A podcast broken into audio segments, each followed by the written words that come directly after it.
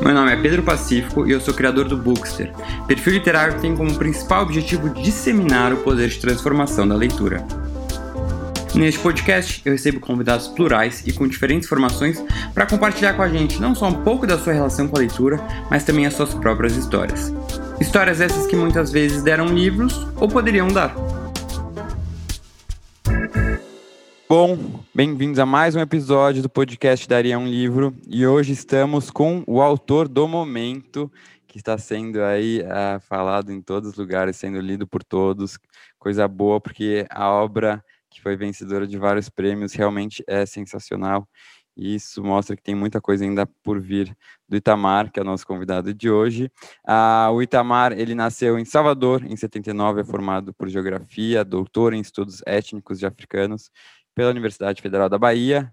Já também escreveu outros livros, um livro de contos que foi finalista do Prêmio Jabuti. E em 2020 foi o grande vencedor do Prêmio Jabuti com o romance Torturado, ah, e também vencedor de outros prêmios. Ah, Itamar, bem-vindo aqui ao Daria um Livro. Queria te agradecer muito por ter aceitado o convite. Ah, tinha muita gente curiosa e animada aí para eu te chamar, inclusive eu, né, principalmente eu.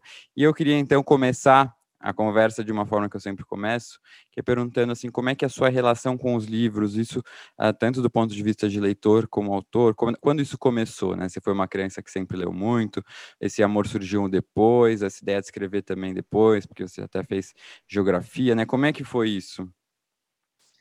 Pedro, é muito bom estar aqui falando com você, falando para os ouvintes, né, que que irão nos escutar aqui no, no podcast.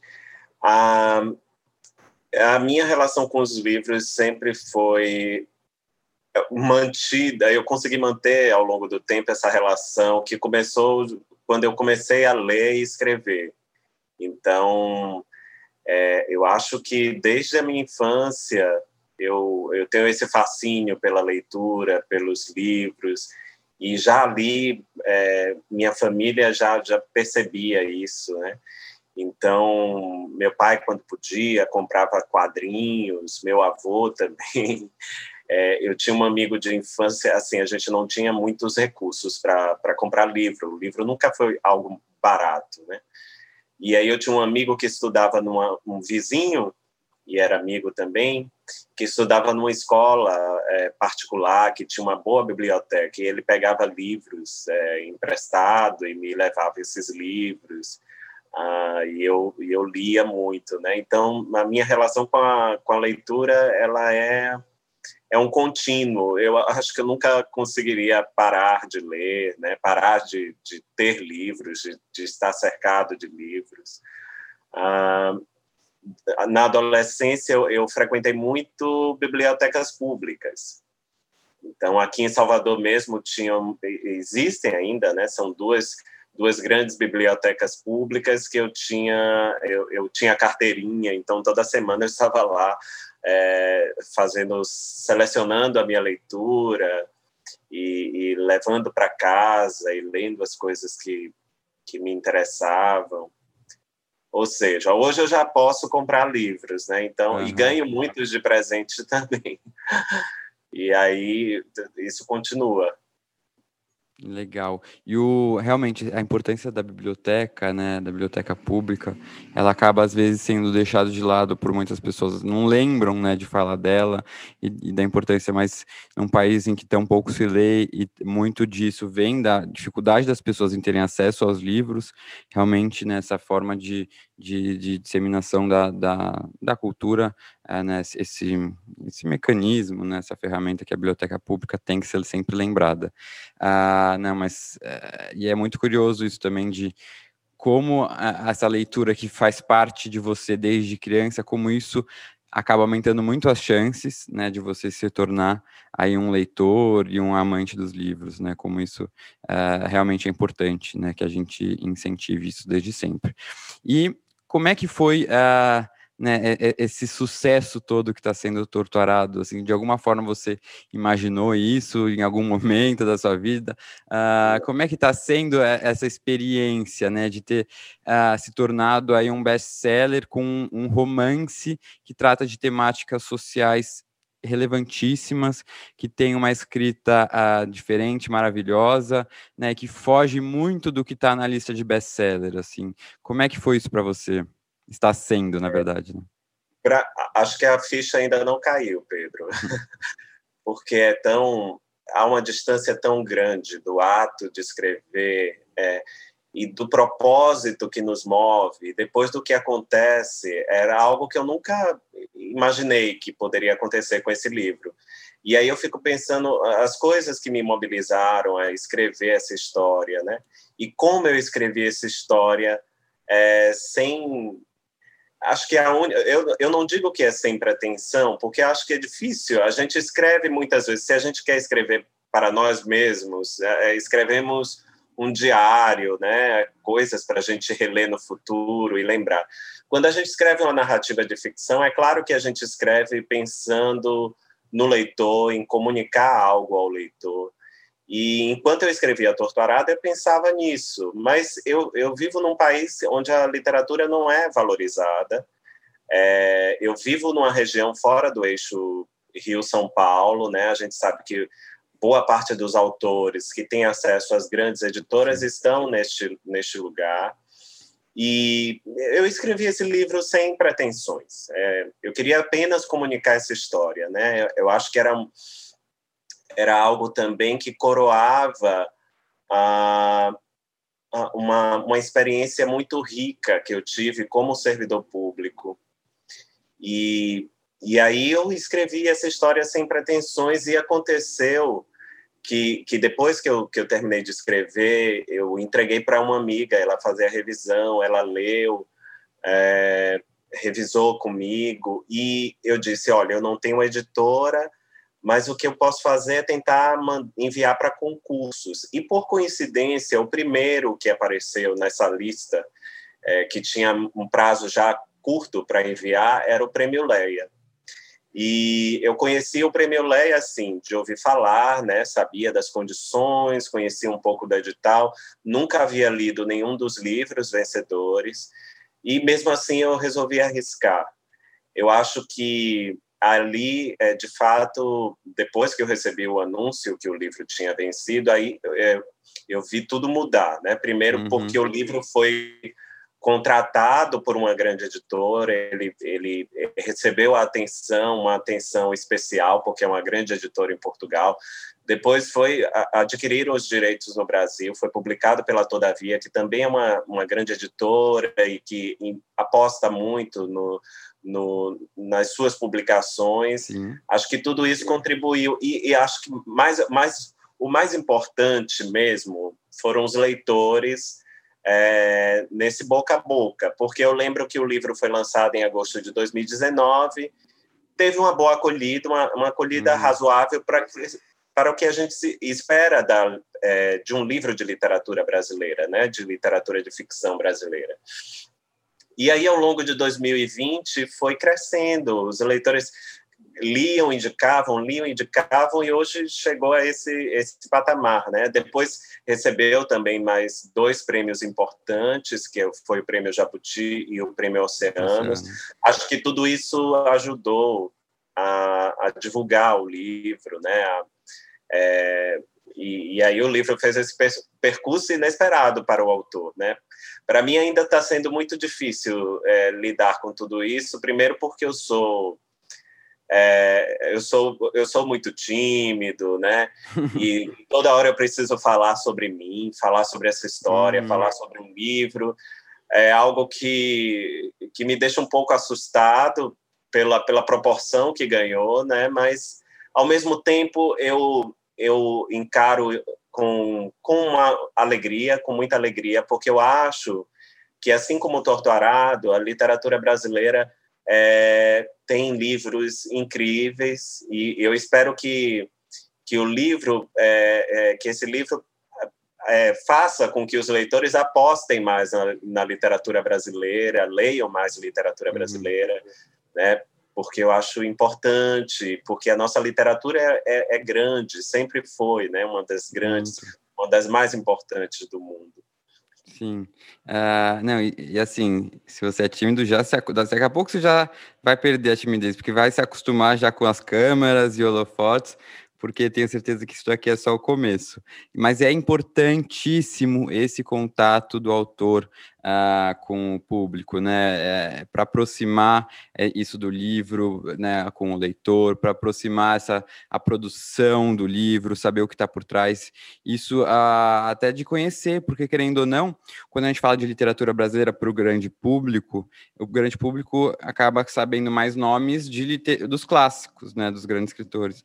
Mas hoje, quando a gente fala de literatura contemporânea brasileira, grande parte da população, infelizmente, não conhece, assim, não consegue falar cinco autores, sabe? É, de, de, literatura mesmo, de ficção. Isso é muito, muito, muito triste. E, e, e assim, isso que você está conseguindo é, é um sucesso tremendo e que tem que ser o começo de muitos outros livros que virão, tanto seus como de outras pessoas, né? Porque, como você disse, tem muita coisa boa por aí que as pessoas acabam não dando a chance. Mas o boca a boca é importantíssimo mesmo, Itamar. E eu acho que uh, eu, como uma pessoa que vim de uma, um mundo que não era literário e há pouco tempo caí de paraquedas, também sei como que, apesar da gente saber a importância desses prêmios para quem é do meio literário, quem é fora do meio literário não conhece muito. O Jabuti, sim, é muito conhecido, mas então a pessoa acaba sendo, é, é, sendo mais instigada a ler por conta dos amigos falando, né? Das pessoas. É então, a importância das pessoas trazerem o assunto leitura para o dia a dia, indicarem para os outros, é, é muito de, é importante. Isso faz o, o, seu, o, livro como o seu também crescer muito. Né? Quantos é, exemplares já foram vendidos? Quando eu vi, estava em 70 mil. Olha, eu, eu não tenho os números atualizados, mas eu sei que já teve uma outra reimpressão de mais 25 mil exemplares, então eu acho que já passou de 70, não sei exatamente quanto. Ah, demais. É, é, mas, mas passou. É algo, algo para assim, Há livros que vendem esse montante no Brasil, de autores brasileiros, mas de não ficção, é né? Isso, de, é livro de ficção é mais difícil. Uhum, é, uhum. Espero que cada vez mais os livros de ficção né, cheguem a este lugar. Sim, e ultrapassem, é né? É maravilhosa. A ficção brasileira é muito potente, poderosa. Uhum. uhum. E Tamar, que ultrapassem esse número, porque quando a gente pensa num país de 200 milhões, mais de 200 milhões de habitantes, 70 é. mil, ainda se fala, não, gente, tem muita gente ainda para ler, né? É, é, a gente comemora porque no cenário que a gente atual, de que o brasileiro lê menos de três livros ao ano, em média, você fala, realmente, é muito bom, mas tem que atingir muito mais gente, né? É, tem esse potencial, tem muito mais leitor que precisa uh, ser atingido pela, por essa obra. Então, uh, eu só torço para que esse número cresça cada vez mais. E, uh, Itamar, eu queria fazer uma pergunta já indo um pouquinho mais para a obra. você disse em uma entrevista, em, em outras entrevistas, que você não colocou uma data exata né, em que o romance passa de uma forma proposital, porque um dos objetivos seria mostrar que o enredo, ainda que fictício, né, ele poderia se encaixar em diferentes momentos da nossa história. Um, e como é que eh, você explica, assim, na sua visão, de apesar de ser uh, esse cenário ser tão estável, poder ser encaixado, né, retratado no livro, em um país que já passou por tanta turbulência política, regimes políticos tão diferentes né, ao longo do século XX, regimes mais autoritários, regimes democráticos, o que, que faz que, apesar de um sistema político tão diferente, governos tão diferentes, um cenário como esse, né, de uma herança escra eh, da escravidão tão grande, permaneça? É muito interessante, Pedro. Eu fico pensando ah, as histórias que eu ouvi no campo, né? Você falou aí de o Brasil viveu períodos tão turbulentos no século XX, tivemos ditaduras, né? Períodos tão nefastos e e aí e, e, engraçado que poucas vezes isso aparece na história, por exemplo, dos trabalhadores rurais, né? com, uhum. com raras exceções, aqueles que são militantes e que, que participam de sindicatos, e muitos foram presos, inclusive assassinados na, na ditadura. Para outras pessoas, os dramas são mais profundos ainda. Né? É, se nós estamos hoje né, defendendo a, a democracia, se naquele período defendíamos a democracia, há pessoas que estão defendendo direitos mais elementares ainda, que é o direito à vida, o direito ao território, o direito à liberdade. E, e, isso me intrigava muito, porque quando eu cheguei para trabalhar no campo, eu encontrei trabalhadores ainda vivendo em regime de servidão. E eu sei que ainda hoje há trabalhadores vivendo em regime de servidão. E para mim, é, chamam de muitas coisas, né? É, nós vivemos de morada, sistema de morada, há muitos nomes é, para, para essa para essa exploração do trabalho que é tributária do nosso passado colonial, imperial e do sistema escravagista.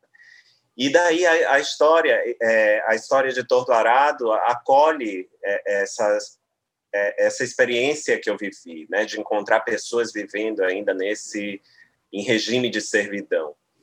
E, e é muito engraçado porque é um país é, diferente, tão diverso, né, tão, tão amplo, com histórias diferentes, e enquanto nós estamos aqui é, estamos pedindo por direitos, por tantas outras coisas, há pessoas ainda lutando pelo que é mais elementar, mais básico ainda nessa, nessa escala humana.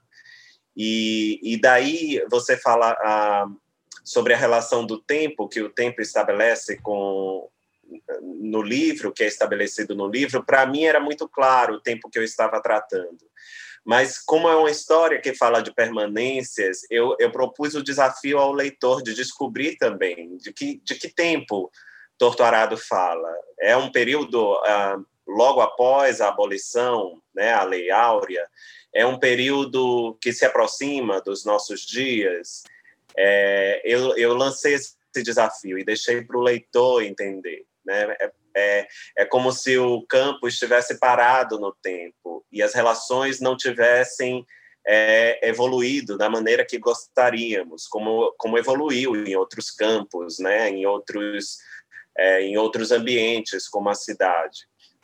E, e, acho que por isso eu joguei também com o leitor, né? Eu disse não, agora você vai descobrir em que tempo se passa essa história? Eu dou algumas pistas, né?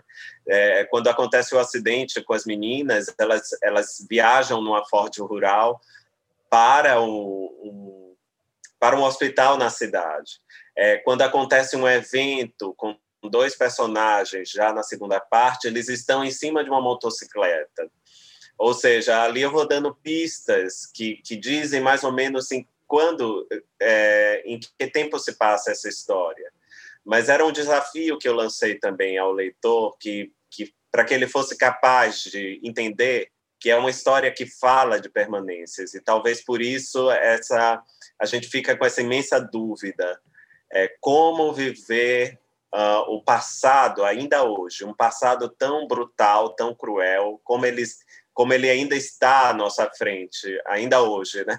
É, eu, eu, eu, não lembro quem falou dessa frase, mas eu gostaria de lembrar, eu não sei se foi o Darcy Ribeiro, um dia desse eu descubro de novo, uhum. que o Brasil é um país com passado pela frente. Era mais ou menos isso que eu queria contar com o livro, né? Uhum. Ainda temos uhum. um passado uhum. pela frente para superar e poder deputar esse passado, né? Deixar ele onde ele deve estar não, ah, realmente é muito interessante isso de, de ver e triste ao mesmo tempo, né? De ver o quanto esse passado ainda continua, né? E, e perdura e um passado muito triste.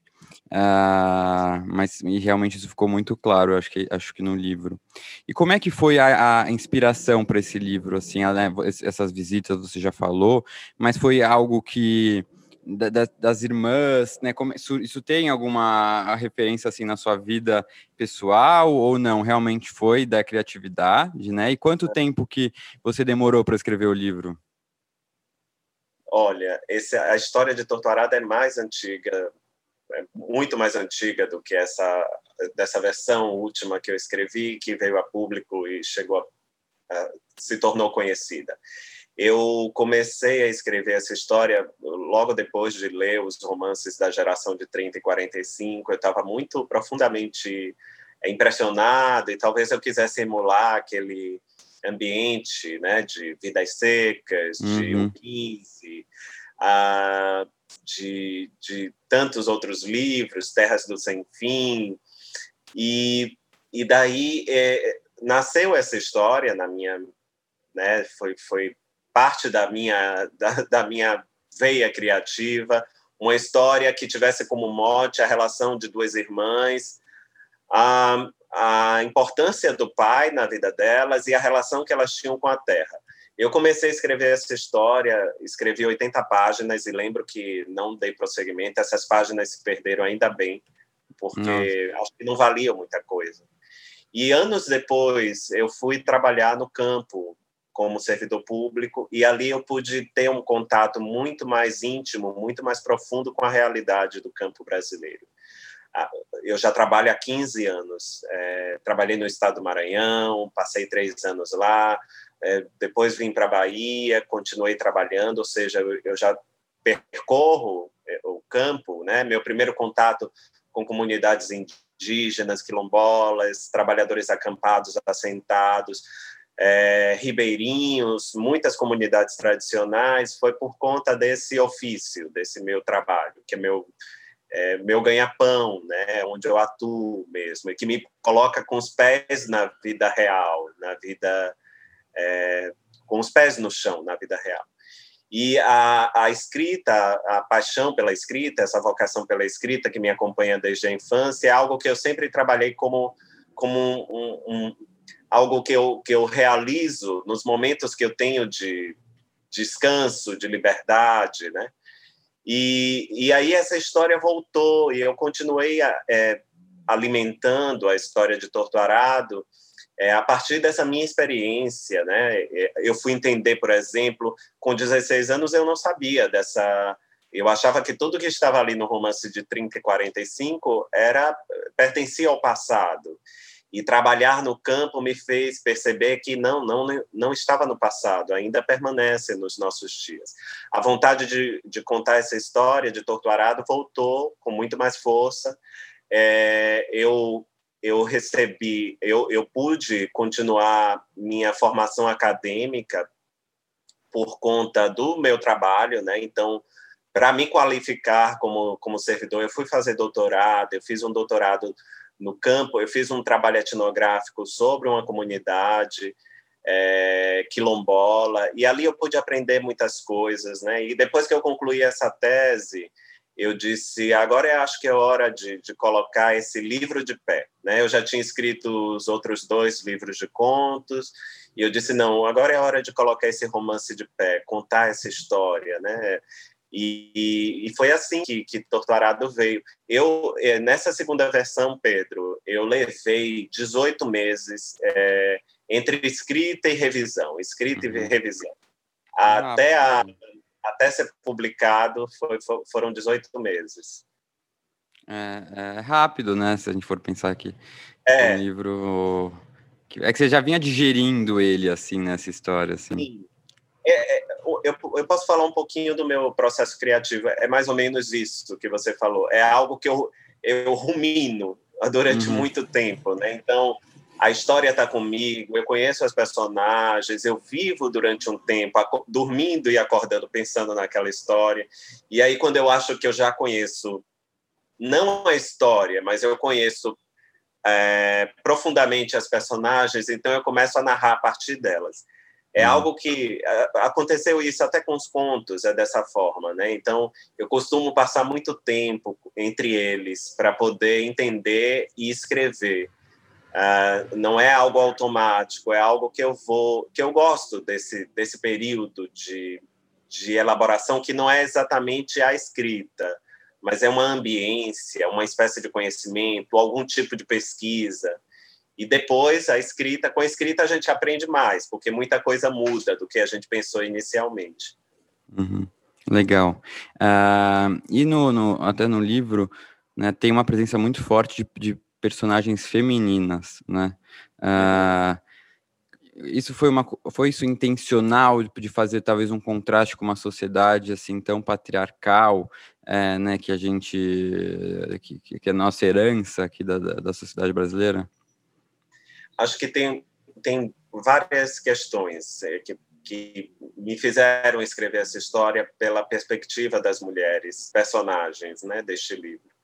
A primeira é que eu, é, eu sempre brinco que a, na minha família as mulheres são as personagens fortes, então essa admiração vem da infância, né, de estar é, cercado por mulheres lutadoras, mulheres fortes, mulheres é, que, embora vivam num mundo patriarcal e machista, paradoxalmente ali é, uma força que, que é, é motivo de admiração.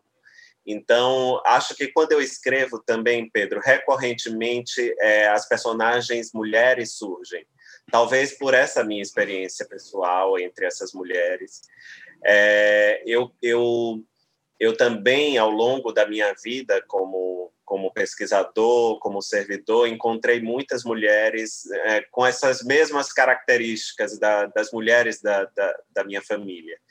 E, e daí contar essa história é, para mim só faria sentido se fosse a partir da perspectiva das mulheres. Eu já trabalhei, como eu disse, com muitas coisas, trabalhei com educação do campo, documentação da tra trabalhadora rural. Nos últimos anos eu tenho trabalhado mais com regularização de terra de quilombo e nesses movimentos é, sociais, nos movimentos quilombolas, eu vejo que a mulher tem uma liderança, uma importância de, né, uma posição de destaque eu queria que o livro refletisse isso e como essa, é, como essa posição vai sendo construída ao longo do tempo. Porque não é sempre assim. Torturado, o Zeca Chapéu Grande, o pai, ele exerce essa liderança política e espiritual durante muito tempo, né? Ele é um, um curador. Então, durante um tempo, as pessoas é, devem obediência a ele, tem uma certa reverência, um certo respeito isso muda com a sua ausência, né? E como essas mulheres uhum. ganham protagonismo também.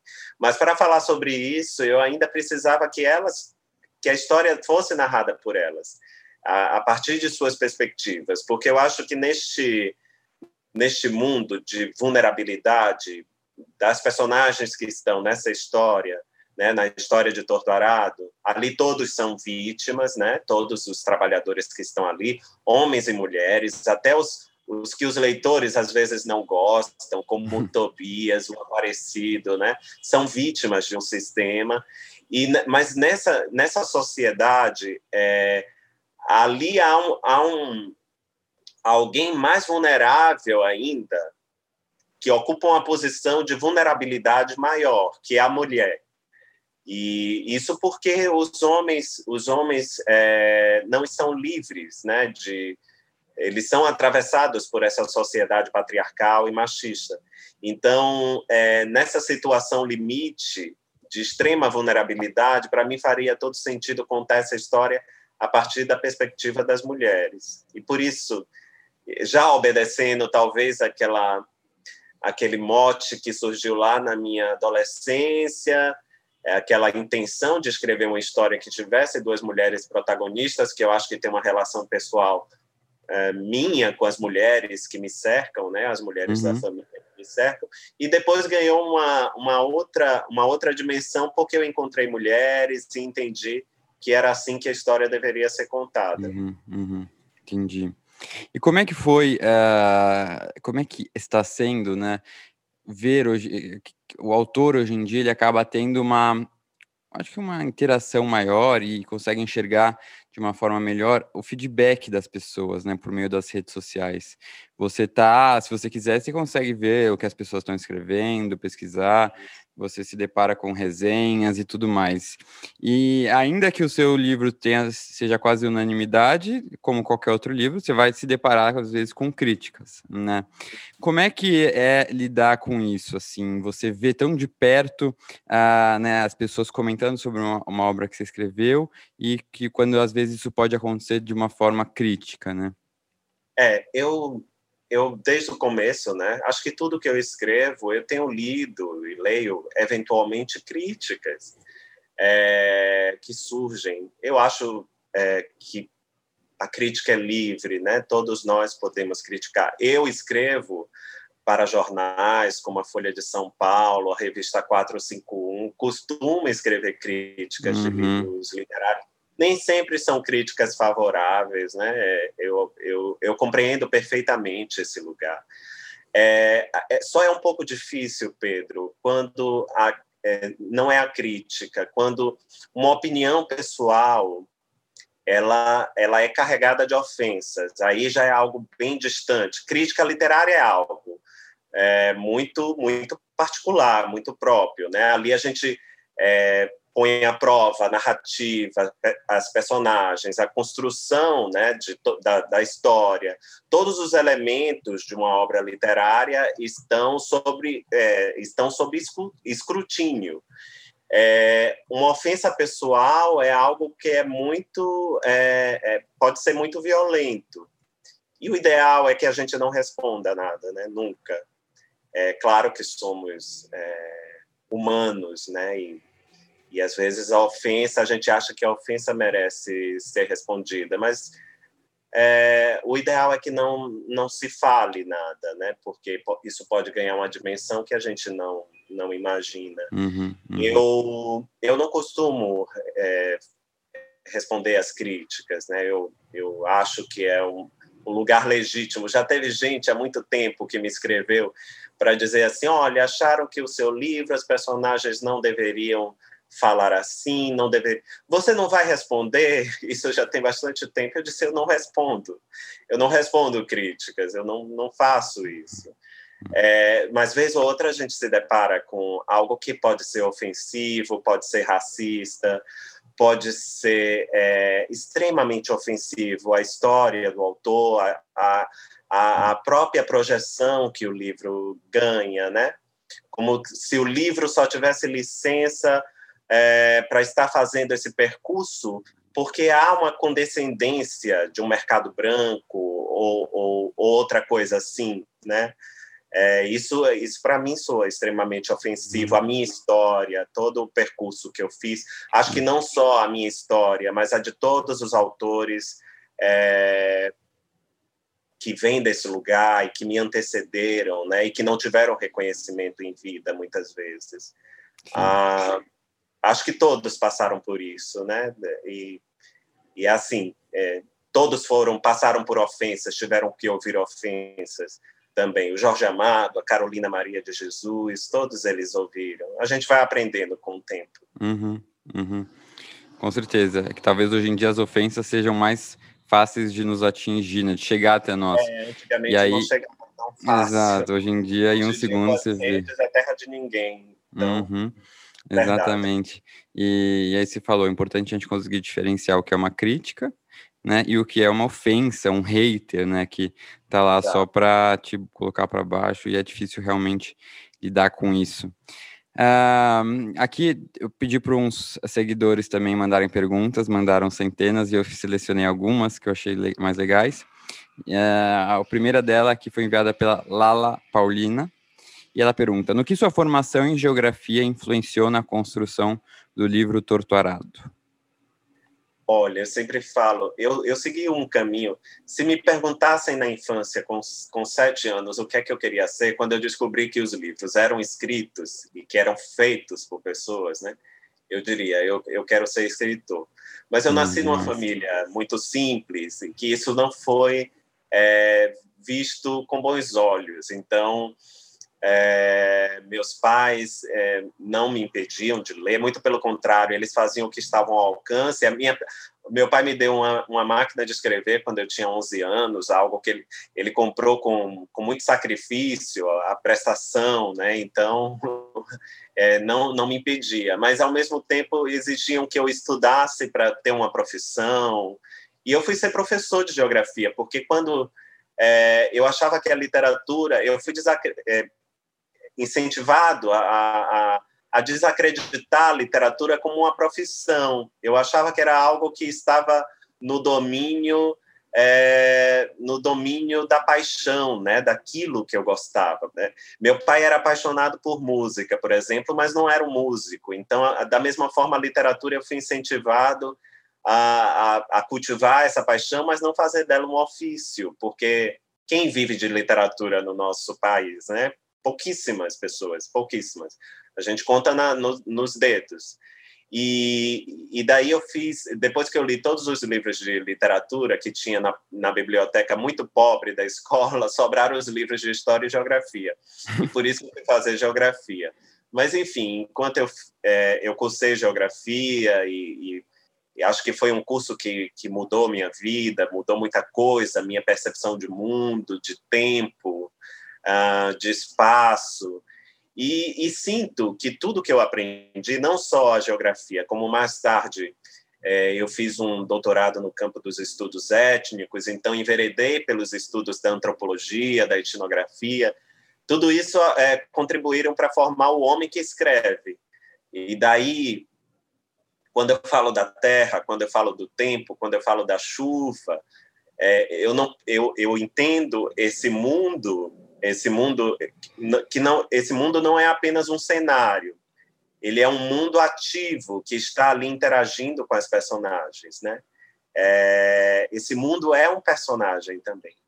E acho que é, eu só consigo dar essa profundidade a esses a, a, esse mundo, né, onde estão as personagens, porque eu tenho um pouco de domínio sobre isso. Então, uhum. escrever, é, até ter me formado em geografia influencia é, profundamente na forma como eu escrevo e na forma como eu concebo a narrativa. Uhum, é, e até isso tem, acho que, muita relação com a outra pergunta que eu tinha separado, né? Que é uhum. qual seria a sua relação entre a, a, sua história de vida e a perspectiva central do livro, que é o homem versus a terra, né?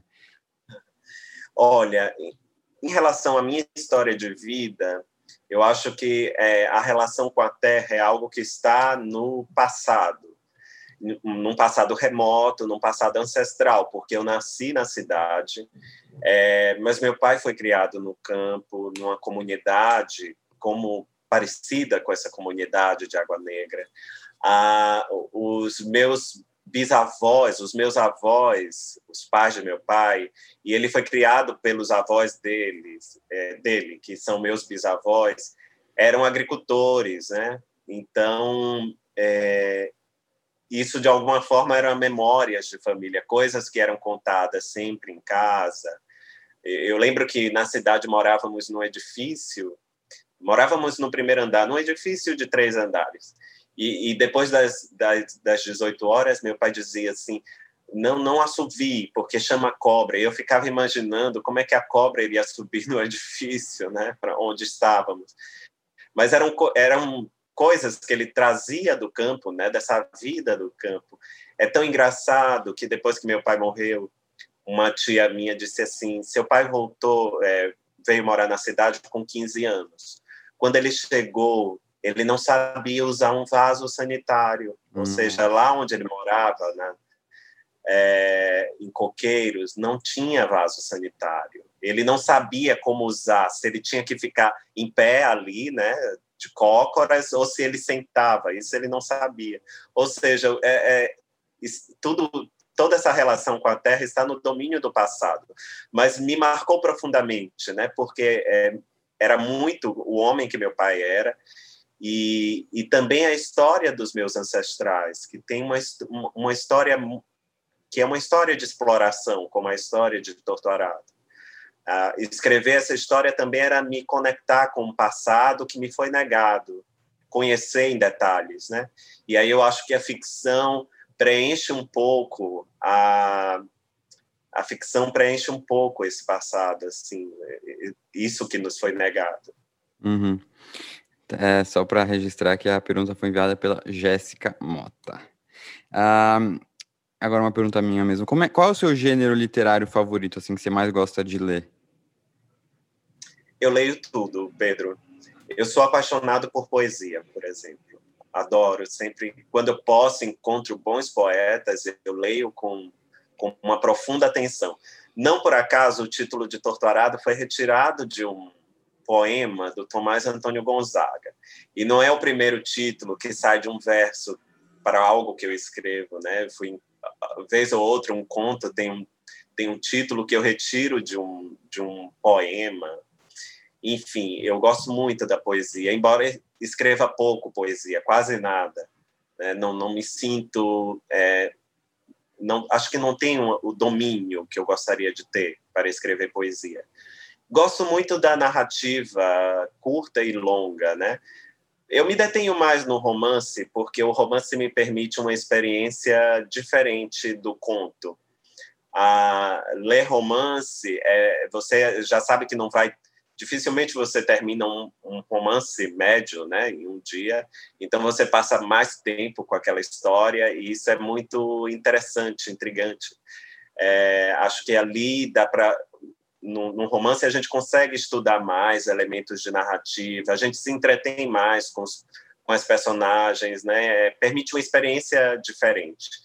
O conto já tem uma relação. É, eu, eu gosto muito de escrever conto, mas o conto já tem uma relação, é, já é algo muito muito no estilo do caos, né? Daquela história que a gente conta tem tem um começo, meio e fim muito rápido.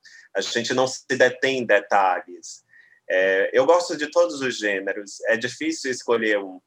Ultimamente eu tenho lido mais romance e leio muita poesia também mas gosto uhum. muito do conto. Contos. Ah, eu também acho que romance talvez seja o meu favorito, assim, porque é isso, é a possibilidade de você se relacionar por mais tempo, né, com a obra, com os personagens. O, mas também gosto de tudo. E em relação à poesia, estou tentando uh, me aventurar mais e até por isso venho te pedir dicas, assim, né? Quais são suas seus poetas, suas poetas favoritas? Olha, tem eu tenho poetas assim que eu admiro imensamente. O Brasil tem, tem muitos, né? Se, hum. a uhum. gente só se deter a literatura brasileira, tem o Mário Quintana, o, o Carlos Drummond de Andrade, a Hilda Hilst, a, a Cecília Meirelles, ou seja, já tem imensos né, poetas. Na, na poetas contemporâneos assim que fazem a minha cabeça que eu gosto muito tem a Adriane Garcia, de Minas Gerais, a, a Marília Garcia, duas Garcia, né? Marília Garcia também, que é uma grande poeta, a Ana Martins Marques, uhum. que eu gosto, indicaria vocês começarem por essas é. três poetas mulheres, né? Acho que elas têm uma obra incrível e é um bom começo para adentrar aí na, na poesia. Teve um livro que foi finalista do Prêmio Oceanos ano passado, de um poeta baiano, Tiago Oliveira, que se chama As Solas do, dos Pés do Meu Avô, e foi publicado pela editora Patois, que é um livro belíssimo também. Eu gostei muito de ler esse livro. É, acho que se vocês é, forem ler literatura, poesia contemporânea brasileira, vão ficar maravilhados, porque é coisa de muita qualidade que está sendo produzida aí. Hum, com certeza. E é isso, a gente tem que sempre lembrar, né, aqui do, do, do da produção conterrânea nossa. O, e em relação aos uh, romances recentes, você falou, o que, que você leu de bom que você recomenda? Engraçado que até isso eu perdi um pouco, é, Pedro, a, o domínio sobre o que eu leio. Como doutorado me levou a um, a um estágio de conhecimento, né, de, de, procura, que eu tenho lido muito livro é, para escrever sobre esses uhum. livros. Mas tem livros que eu li nos últimos meses que eu gostei imensamente. É, por coincidência, nenhum era brasileiro, assim, nenhum era brasileiro, me pediam para uhum. escrever sobre literatura estrangeira. Então, é, eu vou falar de alguns. É, a Mulher Garota Outra, hum. da Bernardine Evaristo, é um romance incrível, muito bem elaborado, muito bem escrito, algo inovador na literatura a autobiografia da minha mãe, de Jamaica Kincaid, que foi lançada no Brasil recentemente. É uma obra que já tem muito tempo, mas era inédita aqui. A Jamaica é uma caribenha uh, que vive nos Estados Unidos já há muito tempo e fala um pouco sobre a, a, essa experiência da, da diáspora africana, né? Eu, eu, gosto muito. Ela tem um outro livro que já está fora de catálogo aqui no Brasil, Lucy, que também é, é muito interessante. É, outro livro que eu li, gostei muito, foi uh, Senhores do Orvalho, do Jacques Romain. que é um livro, é, o Jacques Roman é um escritor haitiano e escreveu esse livro na década de 40 e foi lançado recentemente no Brasil ano passado e eu li gostei não é? encontrei inclusive ecos é, com Torto Arado. Foi um livro Sério? que eu gostei ah, é, é, da Carambaia. Eu tô eu tô atrás desse livro assim tô namorando esse é livro. muito bom é muito bom Acho que você vai gostar muito. Um livro com a linguagem muito simples, simples, mas com a história muito humana. É uma história simples, épica, poética, mas muito humana. Eu gostei muito.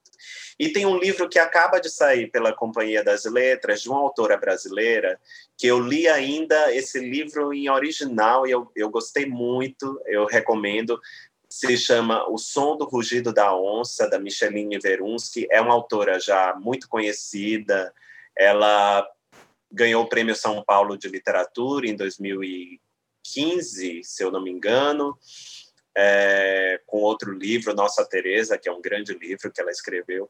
E agora ela chega pela companhia com esse livro, e, que é um livro muito especial, que conta a história do sequestro de duas crianças indígenas pelos naturalistas é, Spix e Martius, né, que, que, que fizeram grandes excursões pela Amazônia, por todo por tantos lugares no, no Brasil, e escreveram compêndios sobre fauna e flora, e sequestraram duas crianças indígenas e levaram para a Europa. Nossa.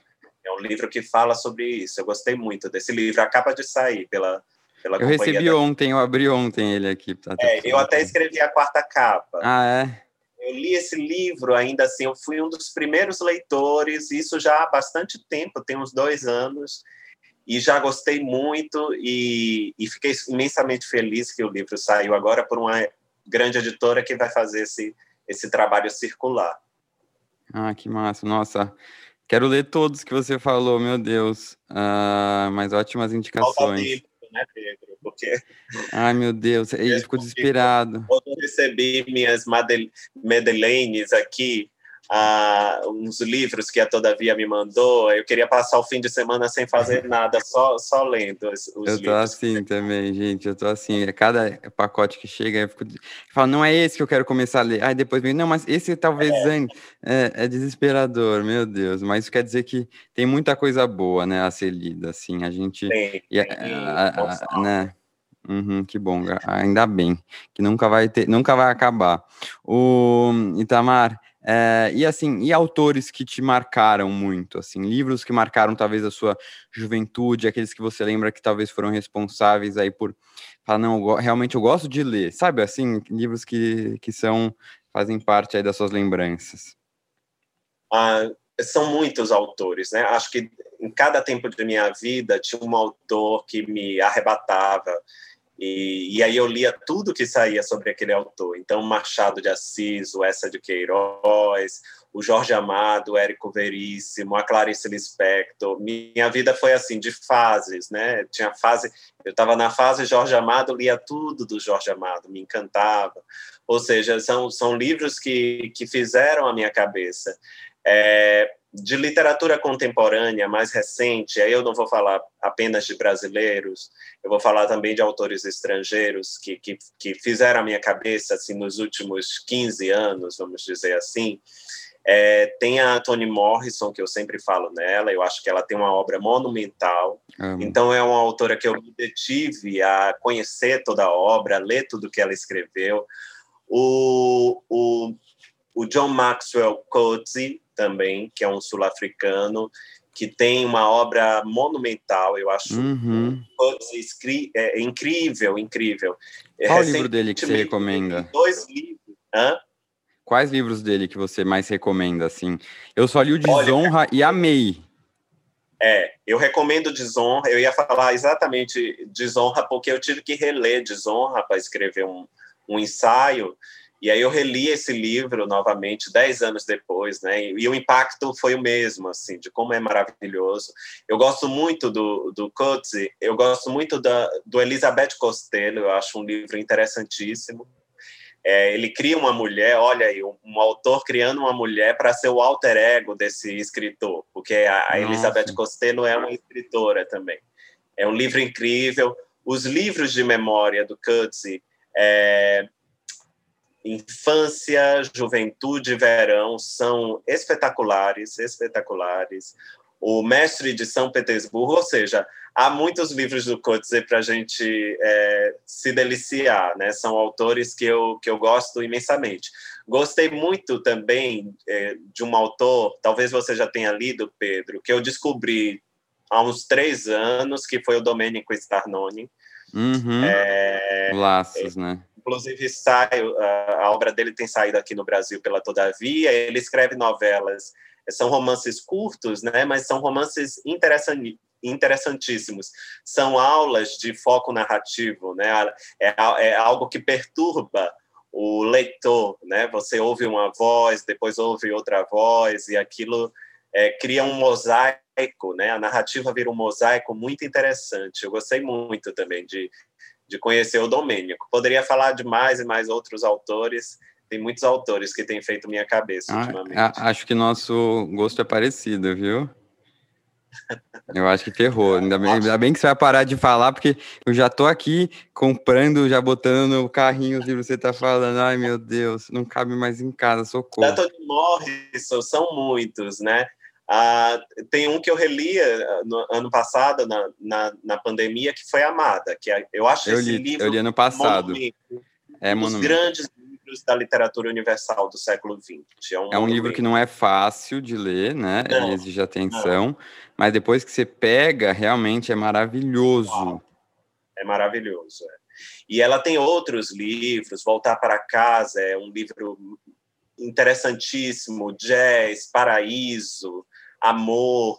Né? A Toni não tem uma obra muito extensa, acho que ao longo da vida ela escreveu 11 romances, mas é, é uma obra monumental pela, pela, pela, pela força da narrativa, pela força estética da, da uhum. própria literatura da Toni. Eu acho que é uma obra monumental que merece ser, ser conhecida assim.